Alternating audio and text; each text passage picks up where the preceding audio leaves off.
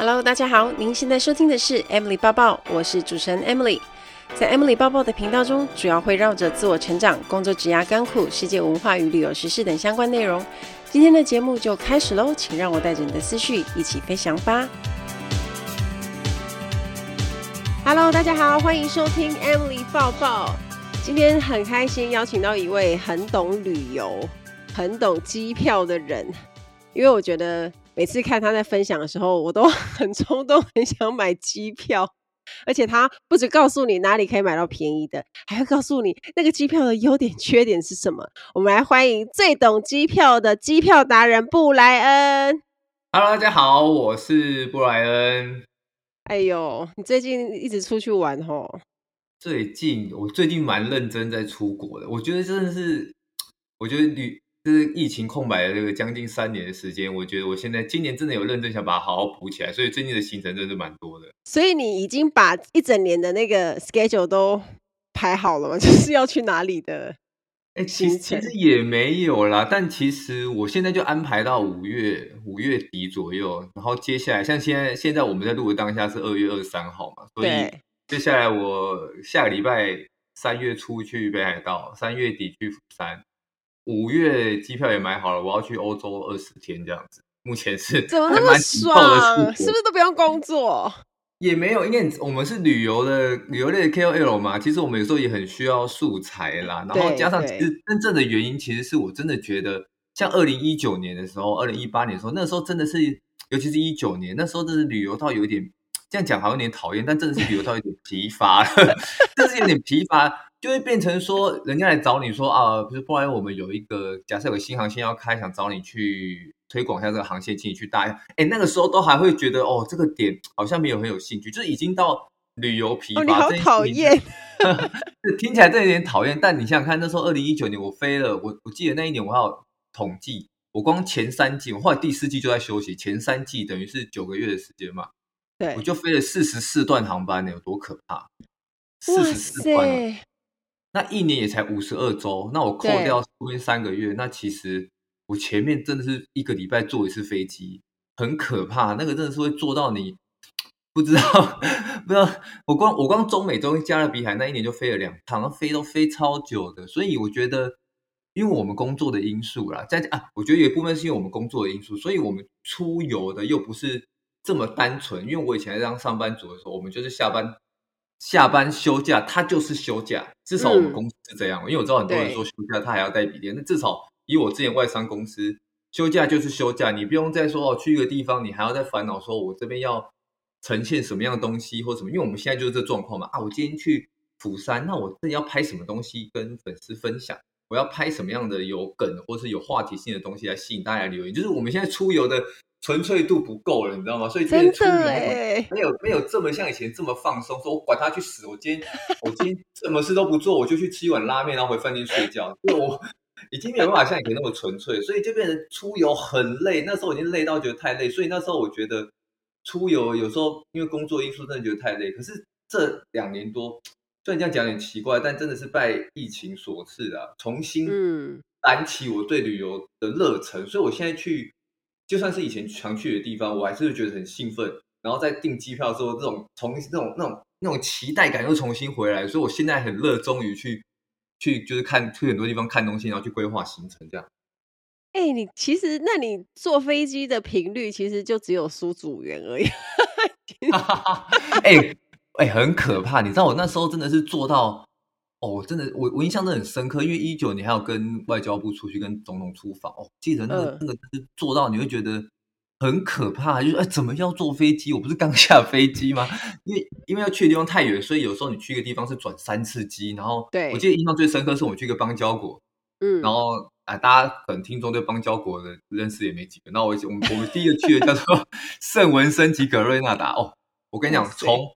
我那时候还特别计算，从桃园机场登机，我讲的是登机，就是上飞机哦，不包含前面什么 check in，就是登机到我从飞机下飞机的那一刻，嗯、还没有出关，也没有去饭店什么，总总整整三十六个小时，哎，就在坐飞机跟转机，有多可怕，各位哦，真的是哇，真的很远呢，哎，可是你那一次是跟他们整团就是去参访就对了，对对对，应该说他那时候派了一个旅呃旅行旅游考察团，然后当然总统是坐空军一号，他当然不用像我们这么困难。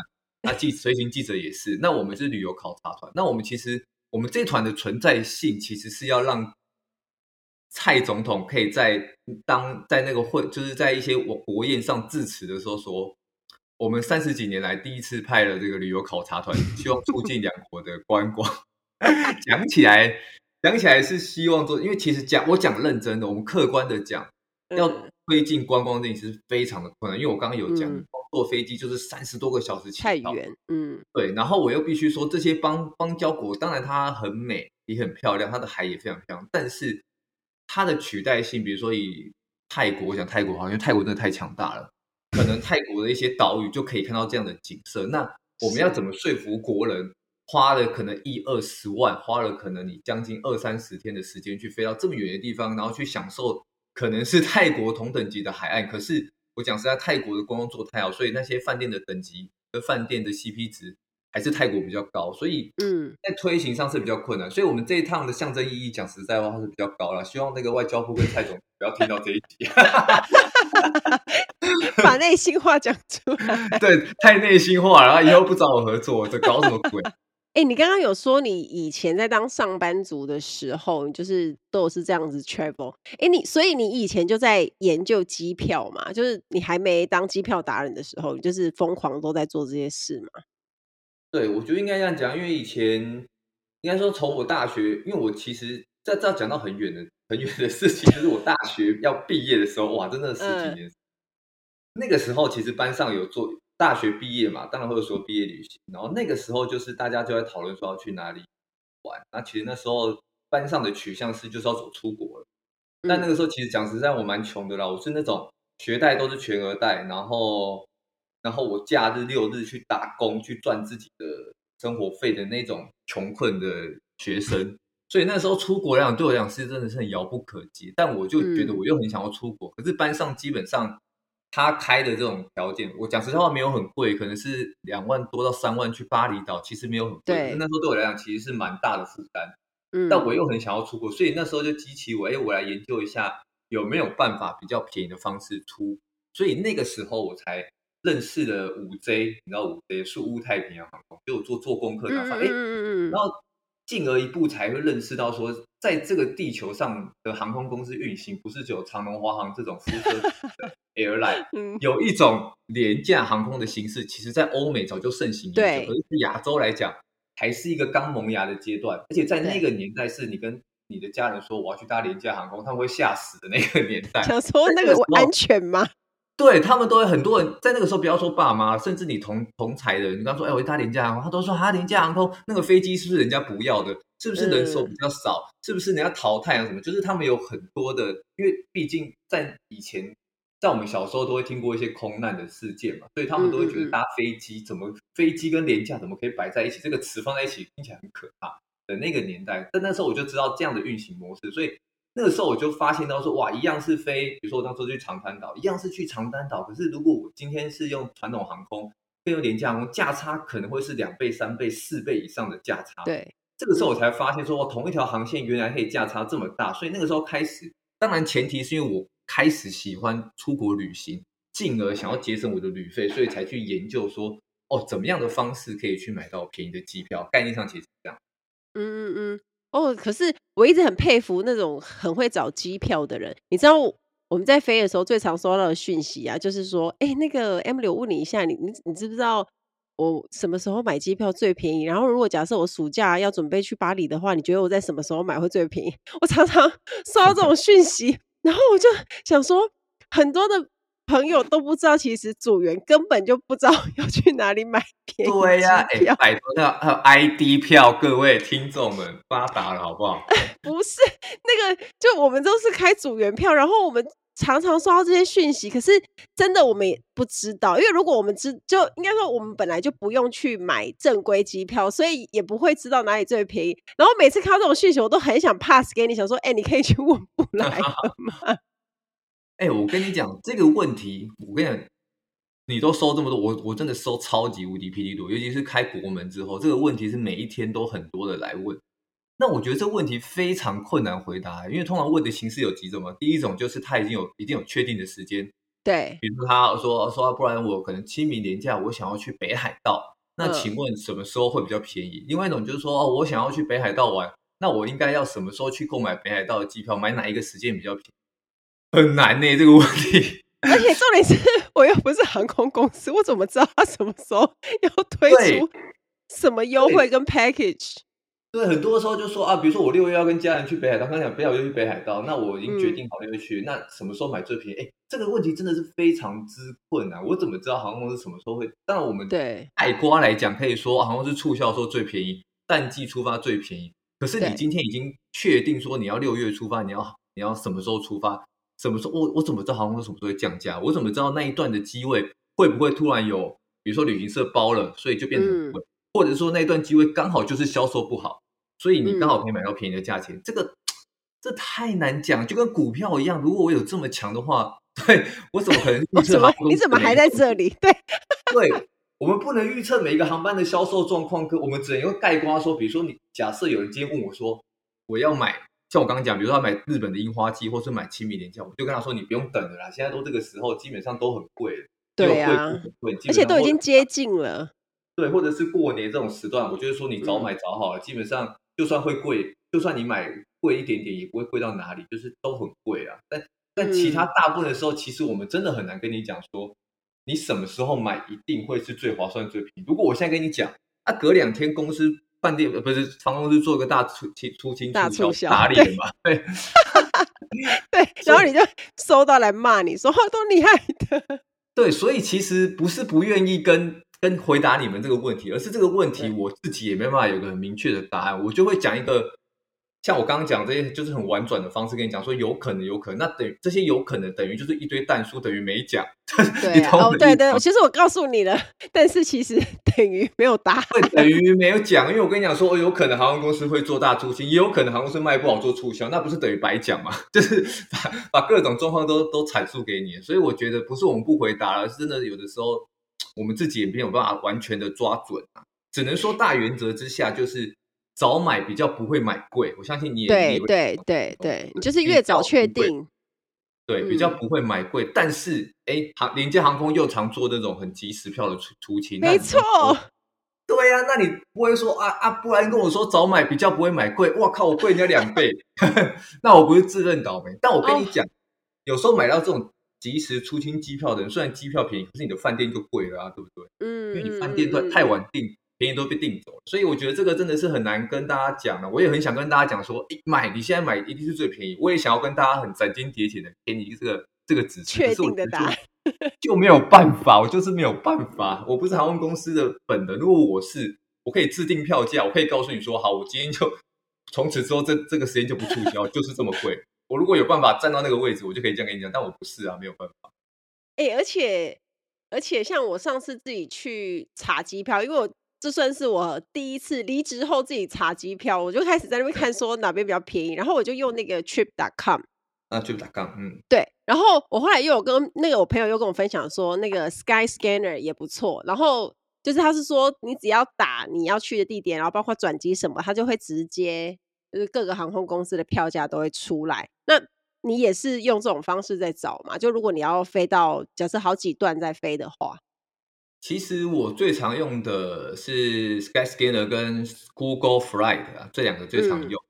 然后你刚刚讲的 Trip.com 跟 Skyscanner 其实是同一家公司啊。不过 Trip.com 跟 Skyscanner 其实他们的定位比较不一样，因为 Trip.com 本身算是一个 OTA 平台了，就是嗯，它本身是直接可以订票。可是像 Skyscanner 或者像 Google Flight，它比较像是一个搜寻平台，让你去搜寻票价，嗯、然后再进而一步去挑。OTA 去订票，所以像可能你在 Google Fly 或是在 Skyscanner 搜寻到某一个航线的票，然后它下面就会列出很多价格，其中一个可能就是 Trip.com，可能是 Expedia 或是其他的各家旅行社。啊、对，所以我自己也会去用这样的平台，因为他们比较有机会找到各式各样不同的管道的票价，因为有的时候有些特殊的票价会在某个 OTA 上，或者是。呃，有些组合你必须要透过这这几个平台才找到，所以我会透过这些这几个去搜寻。基本上 Google Fly 跟 Skyscanner 就搜得到。不过最近 Sky Scanner 疫情开放，呃，不讲疫情开放，就是国门开放之后，它的平台非常的不稳定，它没有像疫情前来的来的功能这么完善，票价这么准确。所以我讲实在话，我在开国门之后，我最常使用的其实是 Google Fly，Google Fly 的精准度算蛮高的，嗯、我觉得可以推大家，而且而且蛮实用性蛮实用上蛮直觉的啦，不会很困。嗯，那你自己出去玩，你都是自助吗？嗯。绝大部分是啊，当然我们现在做做我们这个自媒体的经营者的时候，其实有时候也会有一些当地的媒体团邀约啊，比如说什么泰国观光局想要推一些什么点啊，像我釜山，嗯釜山，我最近不是说我三月底有去釜山，其实就是釜山观光公社要推他们可能才有新的景点，那这种可能就会去到当地去跟他们一下 local 的团啊，但绝大部分如果是我自己买机票自己规划的，我就会走自助的方式，像我五月就是要。自己去欧洲走二十天，大概是这样。哎、欸，去欧洲哪里？二十天有没有特定在哪？有有有，我这次的目标是要从走波罗的海三小国家波兰啊，这就是我的重点。对对对。天哪，好好羡慕你哟！以前我在坐飞机的时候，没有我，我不行，我要工作。我。要工没有要工作就集中，像我我我，因为我刚从挪威回来嘛，我去挪威已经去了半个月，回来我就最近就很认真的把把握在台湾的时间，要尽可能的工作。对、啊，但是因为旅游也是一部分你的工作啦，就其实所以、哦、对对对对啊，所以你就是回来再去，回来再去，然后你就会有很多的素材可以分享啊。我上次去韩国也是因为我觉得，因为太久没出去，然后。就感觉像，如果要拍一些东西，然后想要刺激一些新的灵感，就真的要出国。对，我真的觉得，我真的觉得是这样子。尤其尤其是包括我刚刚讲，像我不是常很常固定会上电视节目嘛？对。对。然后我们之像我之前录到后来，我就跟比如说一起去的艺人，很像医生或是李毅，然后我们就说，这两年多我们都没有出国，然后要一直上上节目讲旅游，我们都被榨干了，你知道吗？榨到就是我们已经有时候主办单位说，哎，这个题目说，哎，你有没有什么东西故事可以分享？我说我已经好没有故事了，因为这两三年来，我已经把我能讲的都讲完，因为我们都没有出国，没有新的东西进来，所以我觉得有时候出国是多一些人生的体验，多一些经历可以去分享。像我这次从挪威回来，然后三月就已经被敲说要去节目上分享说，哦，挪威的极光啊，挪威的这个相关，对，对，就就你等于不出国，我们。没有东西可以分享，然后另一方面，因为我刚刚讲，比如说，比如说我在我我自称是机票达人，那机票达人都不出国，能叫 机票达人吗？对。了，也是，也是。这个概念是，就像我之前在疫情当中，我有经营饭店这一块，然后还有是饭店的一些餐厅的部分，所以那个时候我就拼命的去住饭店，拼命的去呃，像台北的五星级饭店的 buffet，我全部都吃过，甚至不止吃过一遍。为的是什么？为的就是当有人问我说：“哎，布莱恩，金华金华酒店的那个伯利厅的 buffet 跟君悦的这个凯菲罗 buffet，你觉得哪一间比较好吃？”我必须要回答出这个问题，我们才能叫做某方面的自媒体的专家的专业。哇哇，好用心哦！对，我觉得有时候不是，所以我们在吃或在住的当下，其实是为了可以回答大家问题。像我三月哦，我三月不是北海道吗？其实有一部分是因为。有一家航空公司我没有做过，那我就想说，我顺便去做这家航空公司。这样人家在问我说：“哎，布莱恩，你觉得这个航空公司做起来怎么样？”的时候，或是说这个航空公司跟 A 航空跟 B 航空公司的比较，你觉得怎么样？我我如果永远都答不出说，哈，我不知道这航空公司怎么样，但是航空公司我没搭过，那怎么叫个机票达人？所以整个当场训掉。对，所以很多时候是为了增加我们的 know how 啦，讲实在话，不单纯说。嗯更想要去出游，像我本人对日本真的是还好，可是我就觉得，真的吗？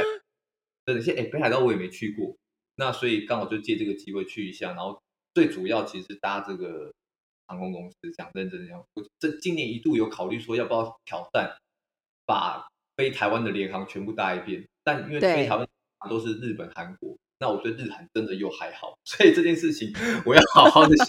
哎哎，可是你。还好是你觉得就普普通通，没有特别喜欢这样。应该是说，我觉得这两个国家对自助客非常友善啊。嗯、那那我觉得这世界很大，有很多地方可以去多看看。所以我觉得，如果我都局限在，我现在不是在批评，就是 专门去，我只是觉得听得出来，听得出来，每个人的取舍不一样。对了，对，日本对我来讲，它就是一个我觉得去日本会让我觉得很像去花莲、去台南，就是它给你一个安心感。就是即使你不做功课，嗯，对，你只要饭店先订好，你过去再再想清楚，再想说哦，那我再查一下说要去哪里，它的 JR 啦，它的地铁啦，它的新干线的都便利度太高，吃东西也完全不用担心。所以我觉得它给我一个安心感。所以我觉得我有时候想要无脑放空一下，我就会坐飞，我就会考虑去日本。像我这次去关西、大阪，每一天都是早上起来然后查一下啊，好，那我今天去去奈良，然后搭个车两个小时，一个小时到，大概都是这样。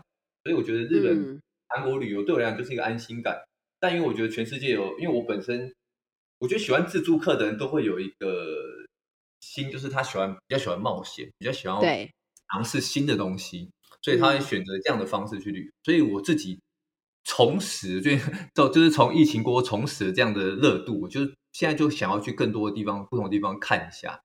嗯，所以概念上是这样子啦。嗯嗯嗯，哎、欸，那你自己有特别常累积哪一家航空公司的里程数吗？因为你那么常买票。我最常哦，其实我最常就是 HR Mile 了。讲实在话，呃、就是亚洲万里通。哎，你们家的，哎呦，哎，我就是我们家的顾客。对，我最近才开票，我那个那个波罗的海的这趟旅游就是用 HR Mile 开的，然后。但是呢，因为大家知道星盟的航空公司最多嘛，对，星空联盟，星空联盟，所以我，嗯，所以我，比如说我常常搭汉莎去欧洲，或是之前去中美洲或者加勒比海候，也都搭长龙啊、联合啊，这都是星盟，然后我都会把这些点数累积到 ANA，所以我 ANA 也有蛮多点，但我最主要就是 ANA 跟跟亚洲万里通啦，因为亚洲万里通的取得成本比较容易跟更便宜。所以我基本上还是挤这两家，而且也不难换。对，那你你有喜欢国泰吗？哎、欸，我蛮喜欢国泰。我跟你讲，我蛮喜欢国泰的，不知道国，真的。但是我必须还是要讲，我这次疫情之后，我真的觉得国泰的餐点退步非常多。哎，我以前蛮喜欢吃国泰的餐的，但我这次搭长程去欧洲，甚至我搭短程到香港，哦，短程香港就算，长程到欧洲。我觉得餐退步很多哎、欸，我觉得。等一下，你告诉我你你搭去哪？我搭到法兰克福啊，香港到法兰克福。哦，欧洲的啊，很难吃哦。我觉得很难吃哎、欸，真的假的？因为必须要我说很难吃，是因为我以前觉得国泰的餐蛮好吃的。讲实在话，扣掉那个鸡肉卷、鸡肉派，嗯、其他的，甚至我连他那个其貌。其貌不扬的卤肉饭，我都觉得还不错。嗯嗯，这次去欧洲真的餐不行哎、欸，我不知道为什么。因为我们去欧洲都有三个餐点，因为它是半夜起飞嘛，它通常都是比如说一个什么饭，然后一个西式，一个中式，一个西式，然后第三个会可能就是一个意大利面那种。对对，对，对，所以应该还是一样吧？对，没错，都不行啊，哦、这次都不行。哦、真的。对啊，因为我我以前真的太常超常搭国泰的，因为台港的，因为我常去台港去衔接飞出去嘛，然后对对，然后所以很容易搭到国泰，然后包括我那时候去约旦、以色列，我也去搭国泰，但这次真的是不行哎、欸，就是餐点不省钱啦，没办法，你也知道，对，可 是组员的薪水变那么低了，哎、欸，真的，他们现在是现在薪水跟你那个时候有差，是不是？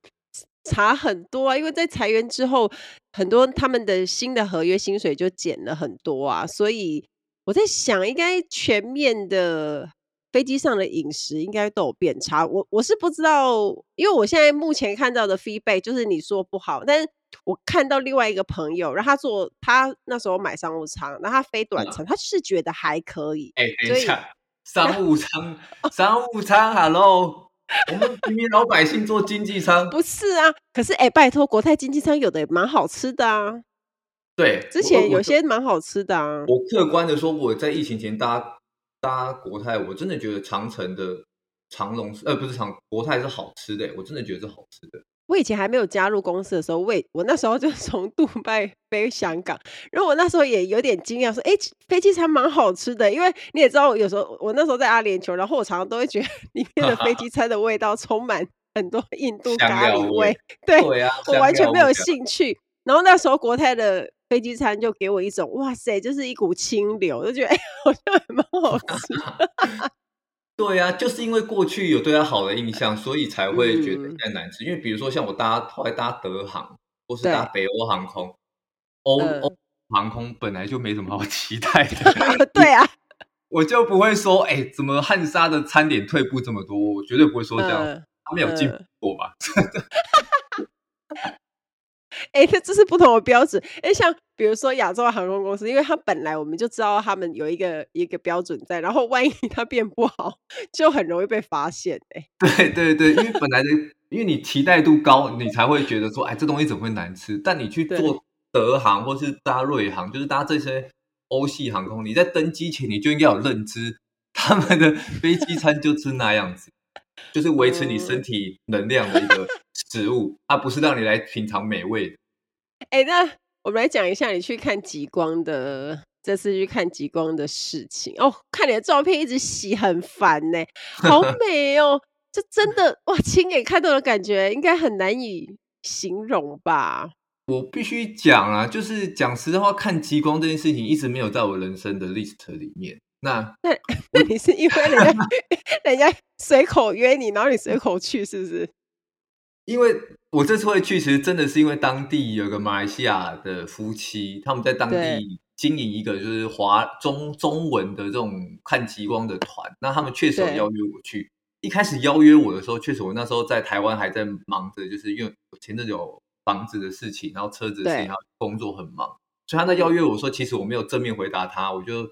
因为太多杂事，我没有回他。然后后来到国门开之后，哎，我又想起了这件事情。但那个时候讲实在话，他已经招团招的几乎都爆满了。那我也也不好意思，这时候再去说，哎，你们之前邀约我，我我好像现在可以去，觉得觉得这件事情有点不好意思。可是我就把我这件事情跟你好朋友，就你也认识雪儿嘛，我就想说啊，我当初应该要答应他什么不不不之类。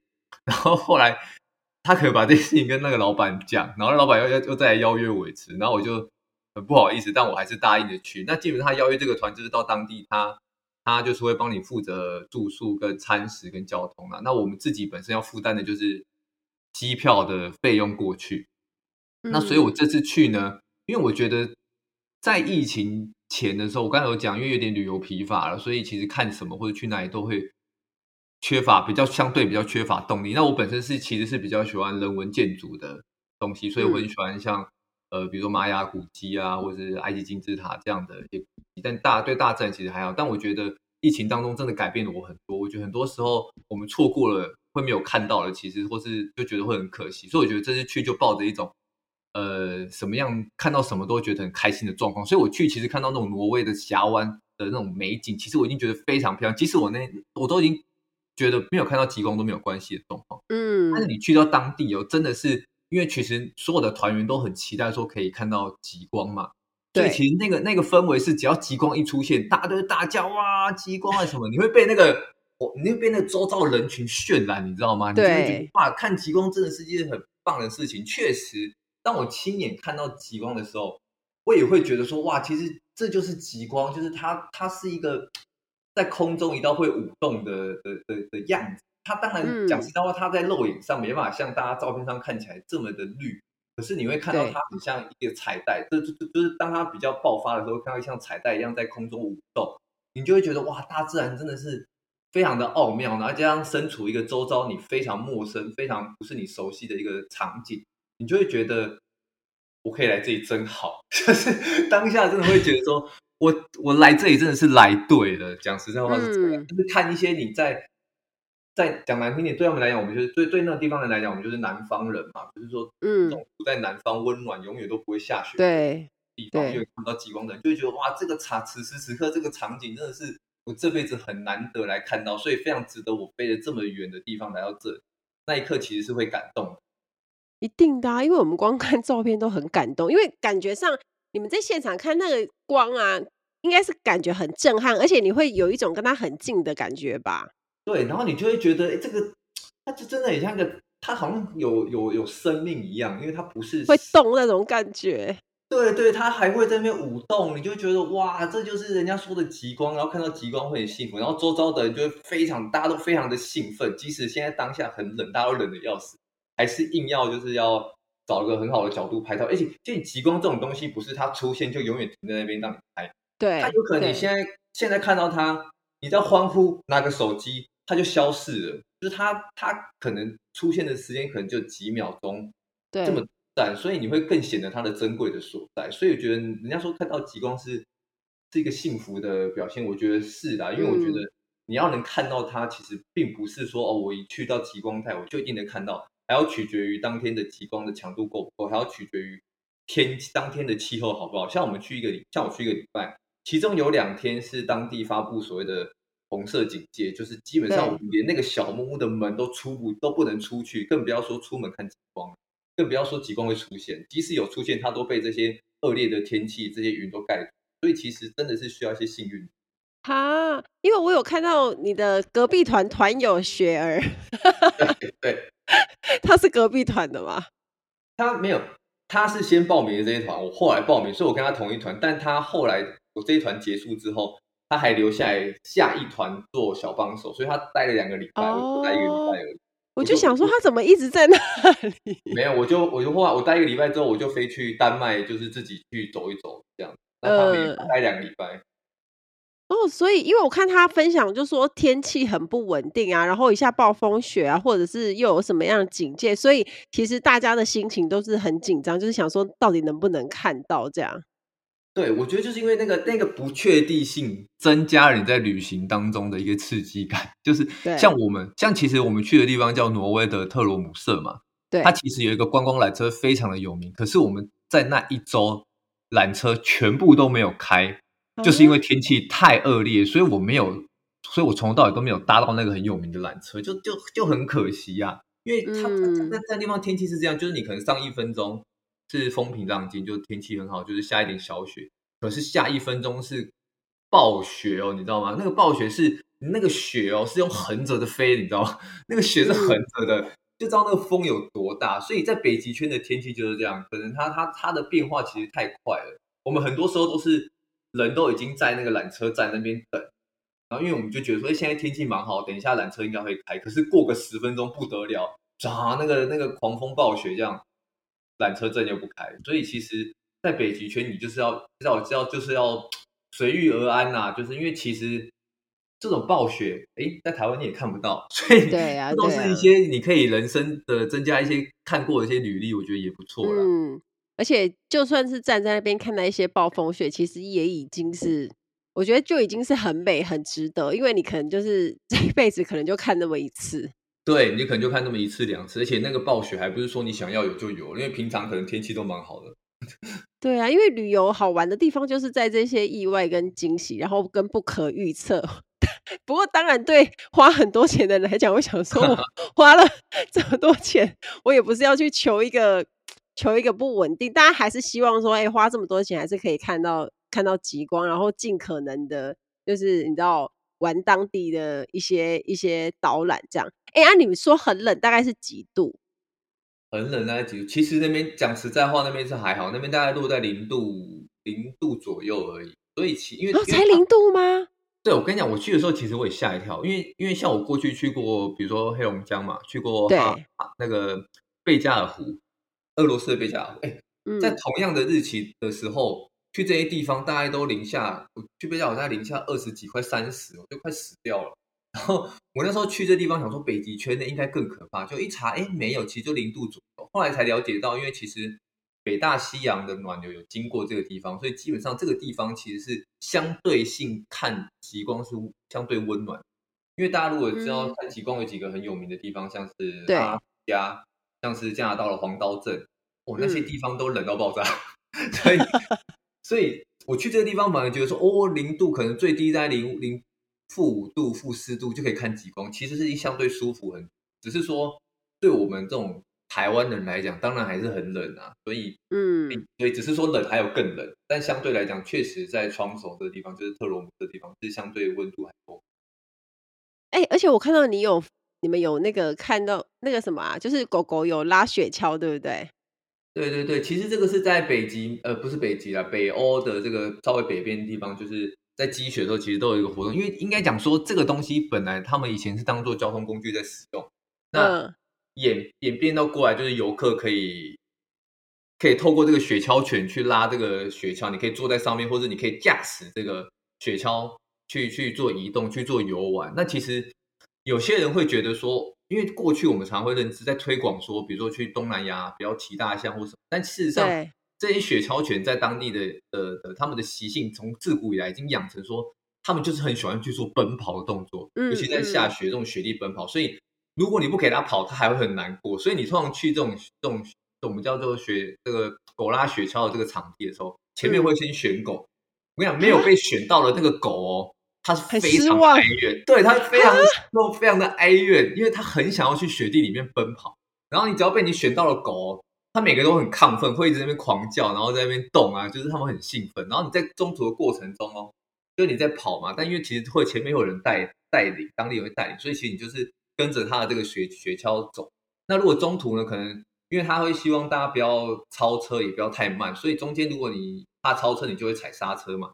那你一踩刹车，那狗狗都会回头来催你，你知道吗？因为它们很想要奔跑，它们很想要奔跑啊！你把它限制住了，所以它们是很想要奔跑。所以其实这个活动并不是说啊虐待狗啊，或是靠狗赚钱，是而是一个就是狗本来就想要在雪地中运动的一个、嗯、一个事情。那我觉得这是一个蛮好的体验。但因为北欧的物价本来就不低啦，像这样的活动，嗯、我们去体验，一个人换算下来台币大概是六千多块台币。对，但我觉得去到当地蛮蛮蛮应该要体验这个活动。所以等于就整个 package 是你选完狗狗，然后就开始自己架雪橇，然后就出去这样子绕，这样。对，会有人带着你绕绕一圈这样，然后那个景色真的是非常的漂亮，挪威的峡湾景真的很美丽，这样讲。哇，天哪！光想我就因为我看到照片，我就觉得天哪，一定超美，而且白茫茫的一片，随便拍随便美吧。随便拍随便美，但只是说我们那天刚好遇到。就是可能下下一点冰线，所以那个打那个那个，因为你你狗拉雪橇是有速度的，然后那个雪那个冰线打到脸上，哦，其实蛮痛的，很痛，蛮痛。然后还有一个还有一个部分，就是因为你会一直想要拿手机出来拍，那个对风一直吹你的手，手也会超痛。所以如果要去就是暖暖包啊或者是什么的，因为因为叫你一直戴手套是不可能的，因为你一定会想要拿手机出来拍，所以基本上暖暖包我觉得是去一定要带的。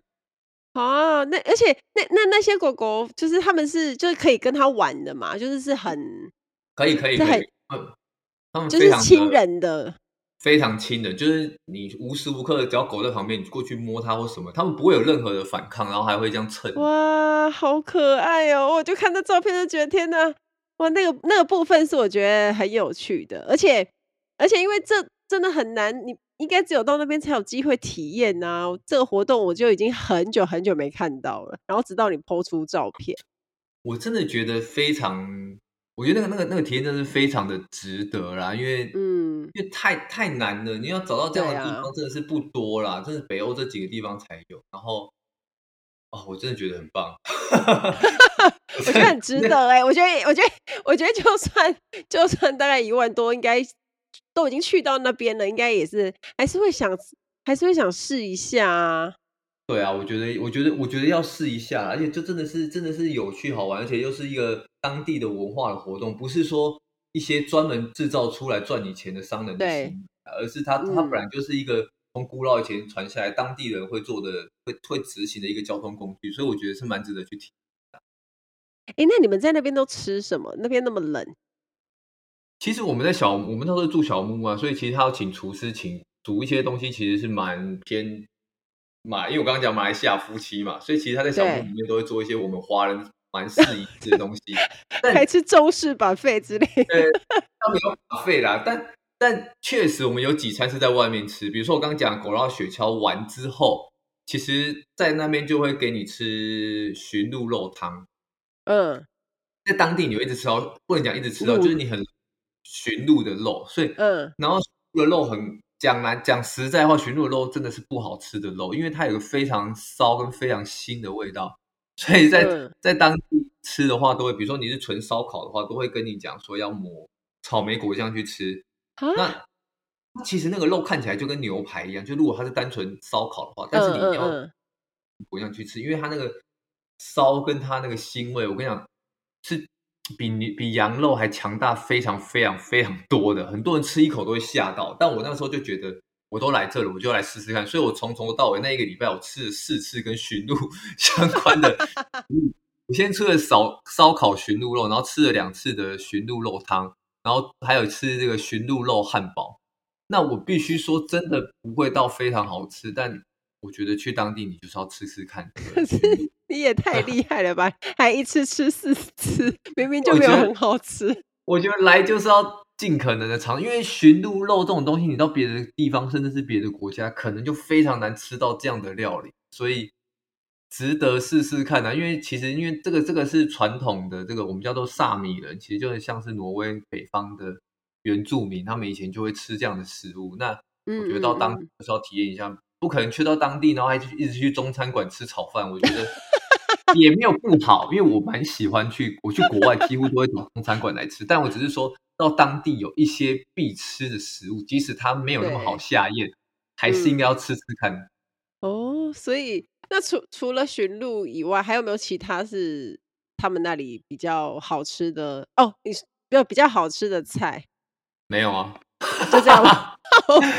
我觉得没有啦，我就应该讲啊，因为他们那边很流行吃，因为北欧相对的物资没有那么丰富啦，然后他们的种、嗯，所以你可能就是吃一些鱼货，当然就是海鲜类，当然就是好吃的，就是比如说像是鲑鱼啦，或者是那边很盛产鱼子酱啦，所以像那样那那一类的产品，基本上都不会难吃到哪里。只能说，只是说你是当华人来讲，你不可能一直吃鲑鱼啊，一直吃鱼子酱。整体而言的美味度当然不会有像华中华料理这么丰富，但我觉得当地都是可以看。哎、嗯欸，而且我看到你有说你是这一趟的，你有去做竞价升舱，对不对？哦，对对对对。那个是什么？而且你你说你花一百块的美金，然后就升到商务舱，那是你可以跟大家分享一下吗？哦，应该这样讲啦，就是有很多的欧美系航空，不不一定是欧美系啊，有些中东系航空也有，就是。通常啊，就是不会每一个航班都会把座位全部卖完啊。比如说，这这个航空公司它可能就是商务舱有一些位置，所以基本上呢，它每次你在购完票之后啊，每个每个航空公司规定不一样，可能基本上就是你购买经济舱乘票的乘客呢，你有一个机会去出一个价钱，然后出价比较高的人就可以让你去升等商务舱。当然，这个前提是这个商务舱这一班的商务舱没有卖完，所以就有个竞标的。嗯制度，那这个竞标制度的金额呢，起跳价呢会取决于这个航线的长短。比如说像我刚刚讲的一百美金，其实它就是一个三个多小时的航段，所以基本上它起跳价可能是八十美金。嗯。那我就觉得我习惯是会加一点到一百美金。那那时候它会在航班的起飞前四十八小时到四十八到七十二小时，每一每一间航空公司不一样。我现在讲的这个是北欧航空，他那时候大概就是。嗯直接通知我说：“哎，我的竞价成功了，所以帮我升到商务舱。升到商务舱的同时，就会提供呃商务贵宾室嘛，还有优先登机的这个选项，呃，这这个服务啦。嗯、那像我回程的时候，就是搭探沙航空，我也参加了竞价。那这一段就是法兰克福飞香港，这段就比较长了，所以你的起标底价是五百八十美金。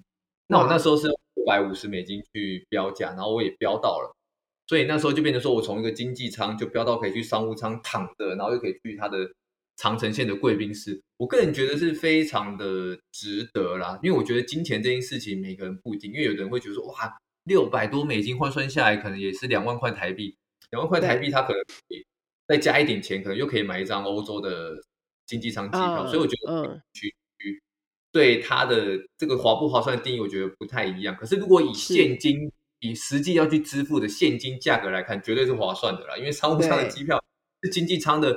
不是两倍、三倍，有时候是五倍、六倍的这个金额，嗯，所以我觉得嗯不划算。我觉得这个方式就会去就会套在很多航空公司身上，可能像土耳其航空，或者是像我刚才讲欧系航空，很多美国籍的航空也会有。因为讲实在话啦，他就是想要多赚一点钱。因为过去这些商务舱可能会留不想留给，可能会变成说一些高卡的乘客去给他做升等，去礼遇这些高卡乘客。可是像航空公司呢，利益优先，我想要赚更多的钱，所以呢，我就尽可能把商务舱机位。卖出去让我多赚一点钱，然后对乘客而言呢，他可以花比较少的钱，可以去升等到商务舱，所以其实是一个互，就是互相都是有有赚到一些利部分，对，互利吧，对，嗯，对啊，互利啊。哎，那两万多就其实很划算啊，因为你一般法兰克福飞飞香港十几个正价的话，哇，再怎么便宜十几万跑不掉，十几万跑不掉，绝对跑不掉了。嗯这种长程，你说你你花六百哦，还是五百多而已？我花六百五十五美金去标到这一，对对对，但它是原本购购票金额再加上去的，再多付这个钱。当然啊，对对对。哎，我跟你讲，有人就问我说，所以这段只付这个钱呢？我说没有，还有还有还有我本来付的钱。想得美。对啊，怎么可能？那大家都来竞价啦，对不对？哎，那如果。假设那一趟航班的商务的位置啊，maybe 就是大概两三个，所以只要在六六五五以上的人，就是都可以拿到这样子。就是比如说三个位置，应该是这样子，对对，因为你没办法知道别人竞标多少钱。嗯、像我那时候去挪威的时候，刚好其他团员听到我分享这件事情，他就说：“哎，那我也想要来标看看。”他那时候我就是帮他帮他用一用嘛，然后他是标慕尼黑到香港，还是慕尼黑到香港？他开六百八十美金就没有标到，所以。你说要花多少钱去才会标那个位置？就很没有一定。嗯、但我自己的概念是底价再加一点，然后就去碰运气。因为你当你出价太高的时候，我觉得也失去竞标的意义。因为就没有人，就大家出少少，然后你出很高，那你就一定拿得到。可是你就没有那么划算。对呀、啊，所以我就觉得，像我就觉得加一点，你你你觉得 OK 的价钱就好，不要说哈。五百八，那我加到八百八好了。那我就觉得买真价。对，我觉得加的价有点太多，就会有点失去竞标的意义了。而且很多时候其实会取决于，有可能商务舱最后最后一刻售完，所以即使你是出最高价，其实你也你也做不到那个商务舱。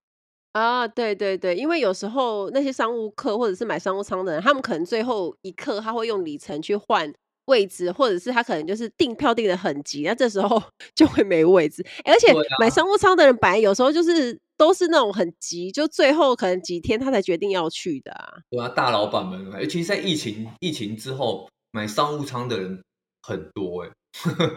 是大家大家是有点报复性吗？还是说其实其实现在，可是因为票现在是很贵的啊。对，票价都有，而且我觉得票价都很贵的情况下，商务舱的贵就相较之下好像就是变得合理一点，因为经济舱现在的票价都是以前的好好好多好多钱，但是商务舱我自己的观察，当然也是贵啦，可是因为商务舱本来就在贵啊，我觉得本来付很贵的钱，他可能不在乎再多花一点钱，我的我觉得是这样。嗯嗯。哎呀，你去过很多的城市，你有没有自己内心最喜欢的，然后你会一直想要再回去看看的那种？其实我看到这个题目，诶，应该说很多人会问这个题目啦。但对我我我站在我的立场，我会尽可能的去不同的地方。因为我刚刚前面有讲，我想要去要有冒险的精神，非常喜欢。但如果你要我回想我最喜欢的一个城市，我可能会讲意大利的佛罗伦斯吧。嗯，因为我本身就很喜欢意大利，因为意大利是一个。呃，要人文有人文，要古迹有古迹，要自然景观有自然景观，而且意大利是欧洲少数几个食物粉非常 OK 的国家，所以我会蛮喜欢意大利的。而且物价讲实在话啦，相较于北欧或者是像法国或者英国，我觉得它的物价相对我觉得还是合理一点。然后佛罗伦斯这个地方，我觉得是它就介于在罗马跟威尼斯还有米米兰的中间嘛。然后我觉得。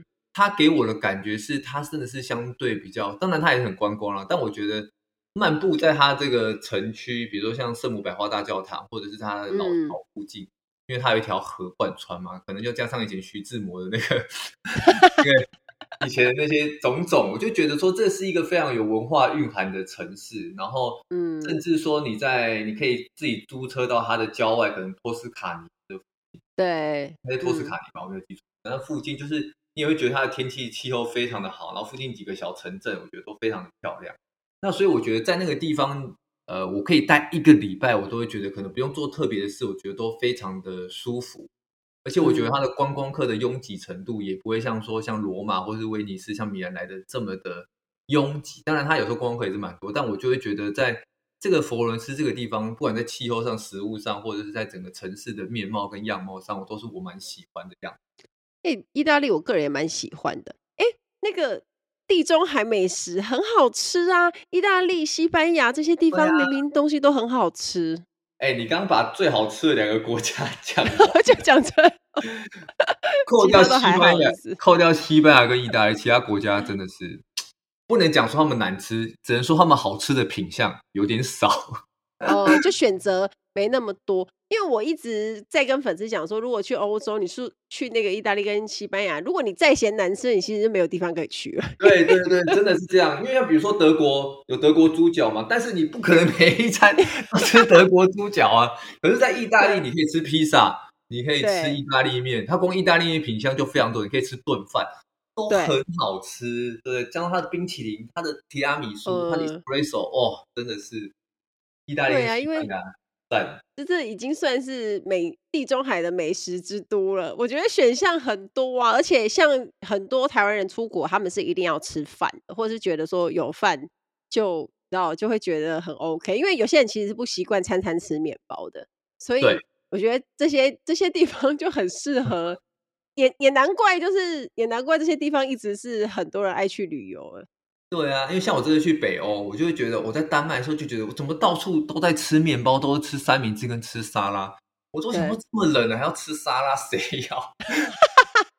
而且哦，对耶，对，而且他那个沙拉跟那个可能一个三明治都是可能要五六百块台币，你就觉得五六百块台币，然后买一个你真的很不想要吃的东西，你就觉得很烦。我那时候在，包括我那时候在丹麦的哥本哈根机场。我就一路在看那些在，因为我已经管制区之后，我就想说我要找东西吃。一路走过去都是面包啦、沙拉啦、都三明治，然后又这么贵，我就觉得我就想说怎么可能没有热的？然后走超久，终于给我走到一间拉面店。虽然那个拉面店也是要六百块，然后又超咸，真的它超级霹雳无敌咸，是在台湾绝对会两个月内不要两一个月一个月内会关店的那种。但我还是觉得哇，一个热的热的拉面可以吃，还是相较 OK，因为真的是。因为我觉得，即使是他们的，就像比如说我刚才讲，他可能有披萨或三明治，他们的那种种类品相都非常的稀少，都长得很像，他没有像我们那么多的变化，都会觉得哦，嗯嗯嗯。但是意大利没有，意大利可能光它的像像我很喜欢吃意大利的炖饭，因为它的炖饭会留米心嘛。我一开始、哦、对一开始吃还会觉得有点不习惯，可是当你吃习惯之后，你会觉得这才是意大利该有的炖饭。你回到台湾都还会去特别去找说。要留米心的这种炖饭，真的就超好吃。尤其是每个地方的炖饭还不一样，像去威尼斯，他们的特色就是墨鱼炖饭嘛。嗯嗯嗯。但是在台湾的墨鱼汁很多都是假的嘛，就是加工的或者什么。可是，在威尼斯的墨鱼汁炖饭是，或是墨鱼面，他们那个那个汁是真的是墨鱼，所以吃起来是非常的好吃。然后我在台湾，对，我在台湾还要特别去找。然后后来其实它的区别很简单，就是。当你吃进去，你可以很简单的把它舔掉或什么，其实它就是真的墨鱼汁。但如果是加工的或是化工去调出来，它就会相对比较难清，而且味道会差非常多。我后来回台湾还是这样。对，我后来在意大利就是吃了习惯它的炖饭跟它的这种墨鱼面，我还回台湾去找，哎，真的是很好吃哦。现在想到意大利还觉得很好吃，因为欧洲真的太难吃了，欧洲真的太多比较难吃了，所以就觉得意大利真的好好吃哦。选项不多啦。要不然就只能去去吃中式餐馆。对对对对，就后来要被迫去吃中式餐馆。我以前我以前去西班牙待两个月的时候，我那时候就是因为我那时候年纪很小，那我就觉得说，哎、欸，其实我当时还不晓得去西班牙这样算很多东西吃的。然后直到我后来去其他地方，我才发现，哇塞，西班牙个美食天堂。对呀、啊，西班牙就算是美食天堂了啦。而且西班牙也不贵啊，它的它的餐算不贵的。对啊，很多那些 tapas 小菜都都很好吃，而且应该是说，呃，就算它有蛮多面包的，但其实其实他们也是有那些那个海鲜饭啊什么的。对对对，都至少选项比较多啦。对啊，难怪难怪每次欧洲线飞回香港的时候，客人都在这边猛吃泡面 因为泡面太好吃了，真的真真是可恶。这我让我想到我一个朋友的故事，因为他那时候吃完很生气，跟我分享，他他去法国巴黎，他去找了米其林的餐厅，他就觉得来法国就要吃米其林，然后吃完他就是因为因为进去他那间店全部都法文，所以他就是看着点，然后他就点，因为很冷，他都是那时候去的时候很冷，然后他就点点汤嘛，点就来的汤是冷汤，因为欧洲会喝冷汤，那就算了。结果主菜来，他讲的是什么？类似是生牛肉的东西。他说他那一餐吃的非常辛苦，然后一个人吃了四千多台币。他说他一吃完，他跟他老婆一直那时候女朋友，他跟女朋友一吃完，立刻奔回饭店，两个人立刻泡了维力炸酱面来吃，都屌打那个什么米其林餐厅。所以我觉得他为什么不跟他要英文菜单？我不知道哎，他就说没有，而且他可能就是啊，总而言之，他觉得他他他他觉得体验过就好，但他觉得还是维力炸酱面比较好吃。但我觉得我可以深刻的理解。你刚刚有说你去去过中美洲跟南美洲嘛？因为我未来其实也很想去。你你自己有觉得哪一个国家是很推荐吗？我其实就有去过中南美的话，我就有去过中美洲了。南美洲，嗯，对啊，南美洲我也是想要找个时间去。中美洲来讲的话，我觉得可以规划一个，因为中美洲其实我们邦交国虽然越来越少，本来有七个，但本来那边都我们邦交国，现在剩三个，但我觉得可以规划一个，就是。呃，如果你跟我一样是很喜欢历史古迹的，我觉得玛雅文明在那个地方是独一无二的。嗯、你在全世界的其他地方，不管南美洲、北美洲、欧洲、亚洲、非洲，你都看不到所谓的古玛雅文明。所以我觉得去那边，你就是可以追着玛雅文明去跑，从一路可能从墨西哥开始，一路往下到呃，可能像是瓜地马拉、洪都拉斯啊，嗯、我们这些邦交国去看一下这些存在着几千年的古玛雅文明。我觉得这个东西是非常。震撼，也非常值得一看的。那另外还有特别讲，就是像贝里斯，它虽然玛雅文明比较少一点，嗯、可是它在它的城市的外海，可能搭个小飞机，大概二十几分钟吧，可以看到。我觉得这辈子看到最漂亮的颜色叫做大蓝洞。它那个颜色真的，你会觉得说，哇，地球上怎么会存在着这么一个？这么一个颜色在这个海面上很像假的，你知道吗？可是它就是真实的存在，你用肉眼看得到的的地方。所以我觉得去中美洲的地方有几个大点，我觉得像玛雅或者像这个大蓝洞，我觉得一定要去看。哦，今天好开心哦！听到布莱恩分享很多他自己旅游的 know how，是真的 know how，而且讲了很多大家可以学习的地方。那你最近有没有什么活动在进行要宣传的？没有。没有要哦，没有在宣传时间是不是？现在是，请大家记得现在 Emily 的那个书现在还在博客来 在销售，请大家记得去博客来购买一下 Emily 的书啊！我我是没有东西要宣传的，我是没有，就是你没有在最最近没有什么合作要 promote 的，对了，没有特别，也真的没有特别，但但我不定时会跟航空公司，呃，不是航空公司啊，不不定时会跟一些国内的饭店会做一些团购的合作。那如果各位目前还有不想要出国，或是没办法出国，对国内旅游一些兴趣的时候，可以捡一些便宜啦，因为那些折扣都蛮划算的。以国内旅游来讲，对啊，可以来看版面看看，但但但那个没有没有一定是什么时间就是。好，感谢布莱恩今天来上节目，然后希望未来我们可以继续的受惠，看他分享很多特价优惠机票，然后我们一定要随时 follow 他的粉丝团，因为就有很多的好看。我觉得旅行就是一种唯一，就是我们花了钱，然后会让我们变得更富有的事物。所以真的哎，这个结论下的真好。对呀、啊，所以我们就是一定要，不管怎么忙怎么累，我们都一定要去旅游。谢谢布莱恩，谢谢大家，拜拜，拜拜。